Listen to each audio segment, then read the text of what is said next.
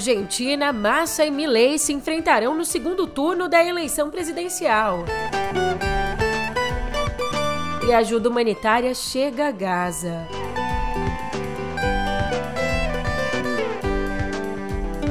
No Brasil, Lula veta marco temporal para demarcação de terras indígenas.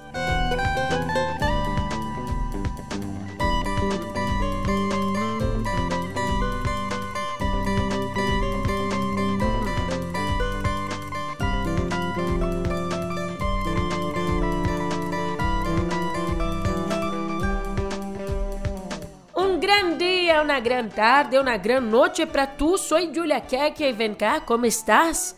Eu não falo espanhol, mas você já entendeu que nessa segunda a gente começa o nosso papo na Argentina, né? E eu já te conto tudo sobre esse primeiro turno apertado em La.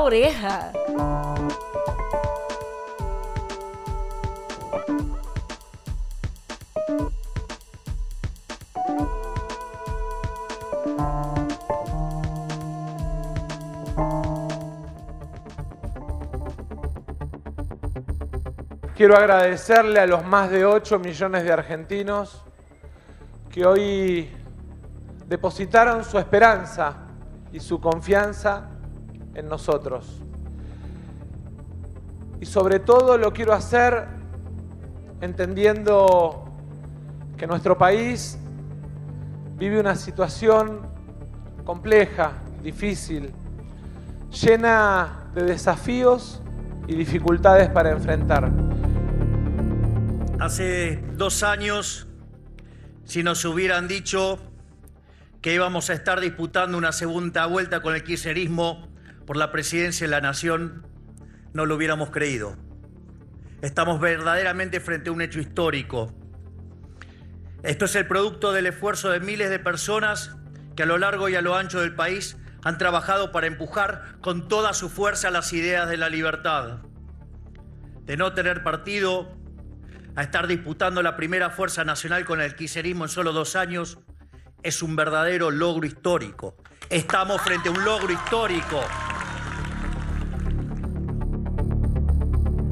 O primeiro turno das eleições presidenciais da Argentina aponta para uma polarização entre o candidato peronista Sérgio Massa, atual ministro da Economia, e o ultradireitista Javier Milei.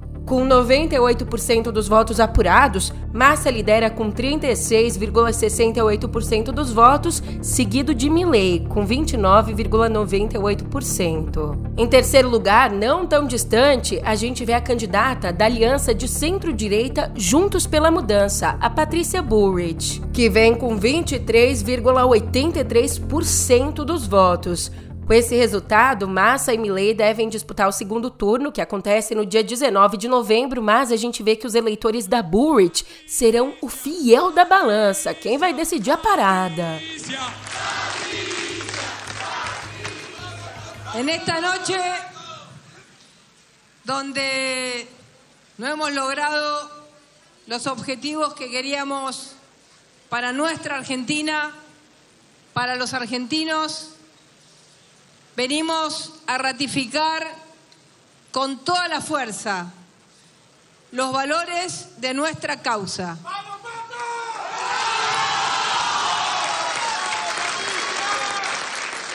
Bem, para escolher o sucessor do Alberto Fernandes, a votação nas eleições argentinas contou com a participação de 25 milhões e 900 mil pessoas, o que equivale a 74% do eleitorado. Com uma campanha marcada pela crise econômica e pelo surgimento da ultradireita, a participação eleitoral diminuiu 7 pontos em relação às eleições presidenciais de 2019. Mas além da eleição presidencial, nesse domingo os argentinos também votaram para escolher deputados, senadores e parlamentares do Mercosul. As províncias de Buenos Aires, Entre Rios e Catamarca elegeram seus governadores, enquanto a cidade de Buenos Aires definiu seu chefe de governo. Mas veja só que complicado. No exato momento em que as urnas eram fechadas na Argentina, a Casa Rosada, sede do governo, recebeu uma ameaça de bomba, confirmada pelo Ministério da Justiça e Segurança da cidade de Buenos Aires. Como é que foi isso? O órgão disse que um indivíduo anônimo telefonou para o serviço de emergência e informou que havia colocado uma bomba no local, desligando logo em seguida. Então, depois da ameaça que aconteceu por volta das seis da tarde, as autoridades mobilizaram funcionários da Polícia Federal Argentina e do Esquadrão Antibomba. Eles que isolaram a Casa Rosada. Já que a violência entrou na nossa conversa, vamos ao conflito no Oriente Médio. Por lá, um pouquinho de alívio. Nesse fim de semana, dois grupos de ajuda humanitária cruzaram a fronteira do Egito e chegaram à faixa de Gaza. Ontem, um comboio das Nações Unidas de 17 caminhões carregados de comida, água potável e suprimentos médicos saiu de Rafah em direção à região palestina. Já no sábado, antes, o primeiro grupo cruzou a fronteira de Gaza com 20 caminhões. É claro que toda ajuda é bem-vinda, mas, de acordo com a ONU, seriam necessários 100 caminhões por dia para atender as demandas da população naquela área. Ou seja, a situação é bem, bem precária. E olha só, de todos os que cruzaram a fronteira, nenhum dos caminhões transportava combustível. E foi por isso que a Unicef emitiu um alerta preocupante nesse domingo, informando que a vida de 120 bebês que estão em incubadoras na faixa de Gaza a vida deles está em perigo por conta da escassez de combustível para os geradores de energia elétrica. Meu amigo, na atual situação é fundamental olhar para os hospitais em Gaza, que enfrentam uma crise severa desde o ataque do Hamas a Israel em 7 de outubro. E a situação ela permanece especialmente crítica para os bebês prematuros e para as necessidades médicas que eles têm, especialmente, né, por conta da falta de eletricidade. Como é que mantém os equipamentos ligados, os equipamentos que estão garantindo a vida a essas crianças?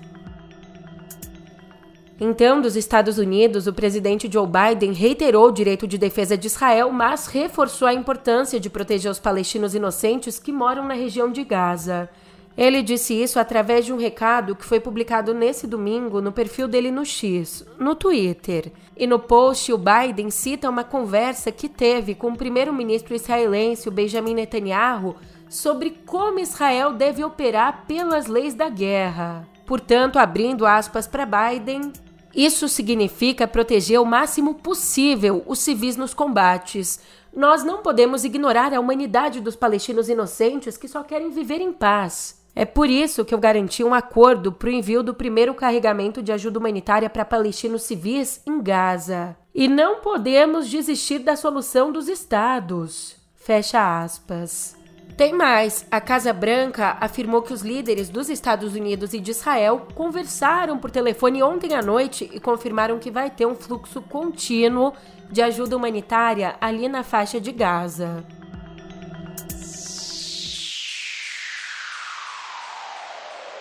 Aqui no Brasil não tem nem tempo para pensar. A gente fica com um olho aqui na segunda e o outro na terça. Porque o Pachecão, o presidente do Senado, Rodrigo Pacheco, pautou para terça, amanhã, a PEC que restringe as decisões monocráticas e individuais dos ministros do Supremo. O mais engraçado é que, para começo de conversa, na sexta, o Pacheco disse que não tinha pressa nenhuma em votar os projetos que limitam a atuação da corte. Nas palavras dele, a princípio, estará na pauta para discussões por cinco sessões. Não deve votar semana que vem. Fecha aspas. Mas a sessão deliberativa do Senado vai abrir às duas da tarde de terça com a própria PEC, com a PEC 8 de 2021. Para você entender o que vai ser discutido, em linhas gerais, o texto estabelece um prazo máximo para os pedidos de vista um instrumento usado até então por alguns ministros para tentar travar por um tempo indeterminado discussões ali de processos. Por exemplo, tem ministro que não quer votar a descriminalização da maconha, então vai lá e pede vista, ou seja, o adiamento para algum momento a discussão ser retomada, mas não tem um prazo máximo para esse adiamento, então eles vão travando tudo que dá. E o texto ele também quer limitar o poder individual dos ministros para suspender leis ou atos da presidência e do Congresso. A PEC que traz tudo isso está na agenda do Senado para terça. Só que além dessa, existe uma outra PEC que ainda quer dar uma freada a mais na corte. Essa outra, que está em fase inicial, estabelece mandato para os integrantes da corte. Hoje eles ficam no cargo até a aposentadoria compulsória, aos 75 anos. Da Corte ao Planalto, o governo federal demitiu na sexta os dois servidores da ABIN que foram presos pela Polícia Federal por espionagem. Eles, o Rodrigo Cole e Eduardo Arthur Izikski, descumpriram normas que proíbem funcionários públicos de atuar em empresas privadas, além de coagirem colegas que sabiam do uso indevido do sistema da agência. Investigando as ilegalidades, a PF cumpriu 25 mandados de busca e apreensão por ordem do ministro do Supremo, Alexandre de Moraes. O motivo da ordem foi o monitoramento sem autorização judicial de jornalistas, advogados, políticos e até ministros do Supremo ao longo de três anos do governo Bolsonaro. E como é que isso era feito? Para consumar a espionagem, a BIM usava um software espião israelense comprado sem licitação por 5 milhões e 700 mil reais durante o governo de Michel Temer. Com esse dispositivo, era possível obter a localização de milhares de telefones celulares. Internamente, a agência justificava a operação dizendo que o monitoramento de metadados não era coibido pela legislação brasileira. Só que, além de participarem da vigilância ilegal, os dois agentes usaram o fato de saberem da operação para escapar de uma sindicância interna. E eles não foram os únicos que se deram mal. Moraes também determinou o afastamento de diretores da BIM que foram mantidos no cargo na troca de governo, né? Aqueles que continuaram do governo Bolsonaro, que continuaram nesse governo. Inclusive, na casa de um desses diretores foram encontrados mais ou menos 150 mil dólares em espécie. Por fim, aqui em política, mas não menos importante, uma decisão do Lula. O presidente vetou o projeto de lei aprovado pelo Congresso que estabelecia o marco temporal para demarcação de terras indígenas. O texto ele dizia que só poderiam ser demarcadas terras que estivessem ocupadas por povos originários na promulgação da Constituição de 88, esquecendo todo o nosso passado. E antes mesmo do veto presidencial, a tese ela já tinha sido declarada inconstitucional pelo Supremo. Para além do marco temporal em si, Lula vetou ainda os trechos que previam indenização aos ocupantes de áreas transformadas em terras indígenas e autorização para o garimpo e cultivo de transgênicos nesses locais. Mas o Lula sancionou algumas regras aprovadas no projeto de lei, como acesso livre a informações sobre os processos de demarcação. Mas pode ser que essa história não acabe por aqui. Em nota, a bancada ruralista criticou a decisão e disse que vai trabalhar para derrubar os vetos no Congresso.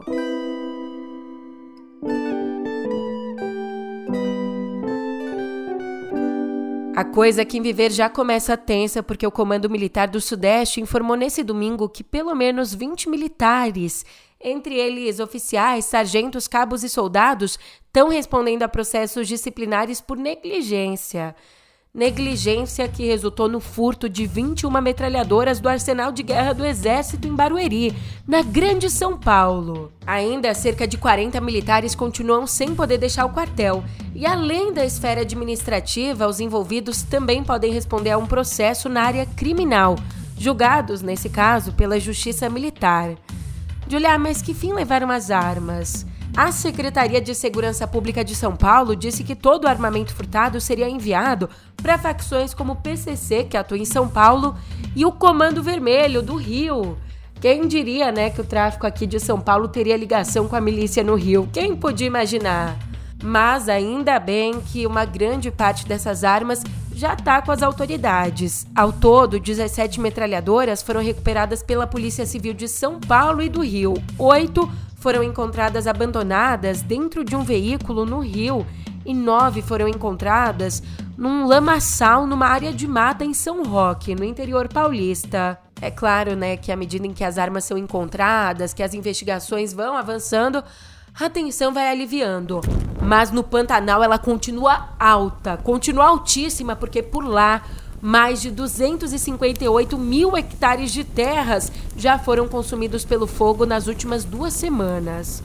De acordo com o INPE, Mato Grosso e Mato Grosso do Sul contabilizam juntos 1.309 focos de incêndio no Pantanal, sendo que Mato Grosso conta com 730 focos ativos. E só em outubro agora, esse mês que a gente tá, foram 533 focos nos dois estados. 379 estão concentrados no Mato Grosso. Quer ficar com o queixo ainda mais caído?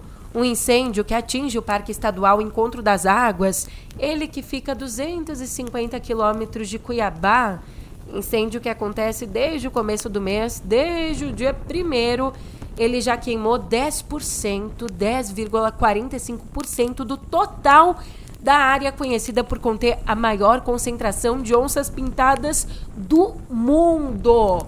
E o pior é que as queimadas não atingem só esses dois estados. Uma prova disso é que o governo do Amapá decretou situação de emergência em todo o estado nesse sábado por conta do aumento do fogo. Segundo o governador, o Clécio Luiz Oliveira, os focos do incêndio subiram tanto, mas tanto, que o governo federal reconheceu a situação de emergência no município de Tartarugalzinho, que lidera o número de queimadas no estado há dois meses. Como informou o próprio governador, aspas, em 2022 o Amapá registrou cerca de 4 mil focos de incêndio. Esse ano já são mais de 10 mil e ainda estamos no mês de outubro. Fecha aspas. Ai, só respirando fundo, viu? Então eu te convido a respirar fundo comigo. E agora soltar o ar num baita grito de comemoração, porque a gente conversa sobre esporte e não à toa toda essa felicidade. Momento da campeã pan-americana, medalha de ouro. Raíssa Leal, 236,98 para Raíssa.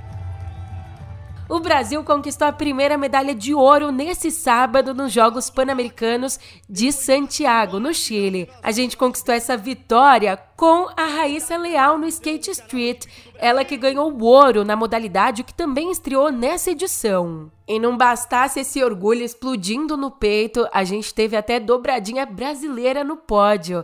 Essa dobradinha veio com a bicampeã mundial Pamela Rosa, que ficou com a prata desbancando a americana Paige Ryan.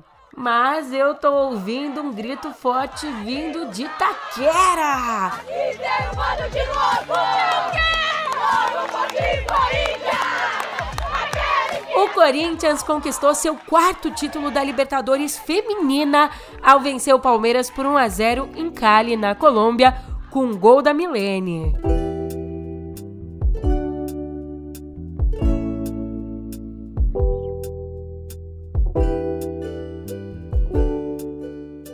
Poxa vida, o clima aqui na editoria de cultura é de despedida. Morreu na noite de sábado, aos 74 anos, o guitarrista Celso Vecchione. A causa não foi revelada. Junto com seu irmão Osvaldo, ele fundou uma das bandas de rock mais longevas do país, o Made in Brazil, em 1967.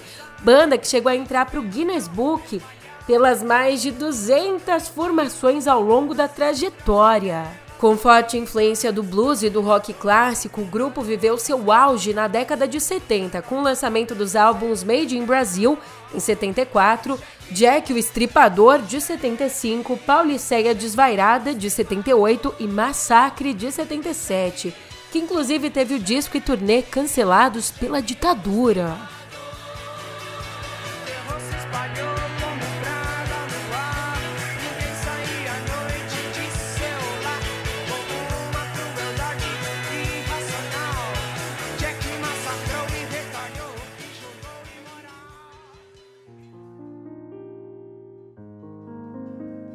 E uma perda também para o jornalismo. Morreu também nesse sábado, em São Paulo, o jornalista Carlos Roberto Amorim, aos 71 anos. A causa não foi revelada. Em comunicado, a família informou que ele estava internado no Hospital Oncológico AC Camargo. Nascido no Rio, foi repórter do jornal A Notícia aos 16 anos. Trabalhou nos principais jornais do Rio e em revistas nacionais. Passou cinco anos na redação do Globo, seguindo para a TV, onde foi diretor do Fantástico, chefe de redação do Globo Repórter e editor do Jornal da Globo, Jornal Hoje e Jornal Nacional. E Carlos Amorim também passou pelas redações de outras grandes emissoras, como SBT, Record, Bandeirantes e da extinta TV Manchete.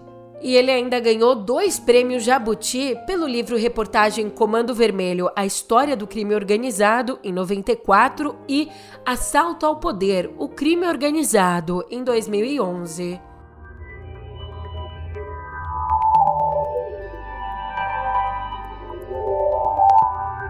É cotidiano digital, mas é digital também. Depois do boicote de grandes empresas de tecnologia como Google, Meta, Intel, o presidente executivo do Web Summit, o Paddy Cosgrave, renunciou ao cargo nesse sábado. Julia, mas que polêmica que eu não tô sabendo. Que boicote é esse? As companhias, elas disseram que não compareceriam mais ao evento por conta de algumas falas que ele fez sobre o conflito entre Israel e Hamas. Há 10 dias no Twitter, ele comentou, criticou a resposta que Israel deu aos ataques, escrevendo assim, aspas, Estou chocado com a retórica e as ações de tantos líderes e governos ocidentais, com exceção da Irlanda, que finalmente está fazendo a coisa certa. Crimes de guerra são crimes de guerra, mesmo quando cometidos por aliados, e deveriam ser reconhecidos pelo que são. Fecha aspas. As primeiras reações logo vieram da Intel e da Siemens, então patrocinadoras do evento, que cancelaram as participações. Quatro dias depois, ele foi lá, pediu desculpas, disse que reconhecia que o post tinha causado muita dor a muita gente, mas não foi o suficiente. Logo em seguida, Meta, Google e AWS também anunciaram um boicote. Daí, por meio de um comunicado, ele anunciou a renúncia e disse que, abre aspas, Infelizmente, meus comentários pessoais se tornaram uma distração, tirando a atenção das pessoas do nosso evento, do nosso time, dos nossos patrocinadores, das nossas startups e do público que frequenta o evento. Eu peço desculpas sinceras por qualquer dor que eu tenha causado. Fecha aspas. Mesmo com a demissão, a conferência ela teve a data mantida para começar no dia 13 de novembro. Vamos ver se as marcas vão voltar atrás, né, com a demissão dele. Só que, além da participação no Web Summit, o Google tem um outro assunto para se preocupar. Um júri de oito pessoas num tribunal de Nova York decidiu que o Google deve pagar mais de um milhão de dólares em indenização à executiva Uku por ter sido tratada de maneira diferente por conta do gênero. Na conta, os jurados consideraram que a empresa deve 150 mil dólares pela dor e sofrimento causados pelo tratamento diferenciado e mais um milhão pelos danos causados. No processo, ela alegou que a companhia a discriminou por contratá-la num nível inferior, pagando muito menos do que a seus colegas homens que faziam um trabalho parecido, além da empresa ter negado uma promoção para a qual ela estava qualificada. E essa vaga, segundo ela, teria ido para um colega homem que não era qualificado. Achou que estava acabando? Ainda tem notícias sobre o X, com um anúncio feito pelo CEO da rede social. Elon Musk uma vez disse. Ele anunciou na sexta que a plataforma vai ganhar dois novos níveis de assinatura premium. Como explicou, já já o antigo Twitter vai ter uma opção mais barata de assinatura paga com anúncios, enquanto a mais cara vai ficar livre de publicidade. Mas o Musk não entrou em muitos detalhes, não deu né, novos detalhes sobre os planos de assinatura. E ele tá mesmo preocupado com a grana, porque nessa semana a empresa também anunciou uma nova fonte de renda, um pagamento anual de um dólar para novos usuários do X na Nova Zelândia e nas Filipinas. Pelo menos por aqui, nada de novo sob o sol. Eu agradeço demais pela companhia, como eu sempre agradeço, e vou-me embora. Um abração e já já eu volto para te contar tudo o que você precisa saber. Afinal, você precisa saber da piscina da Margarina. Deixa a Gal cantar que ela sabe. Para alegrar sua semana, um beijo grande no coração. Você precisa saber da piscina, da Margarina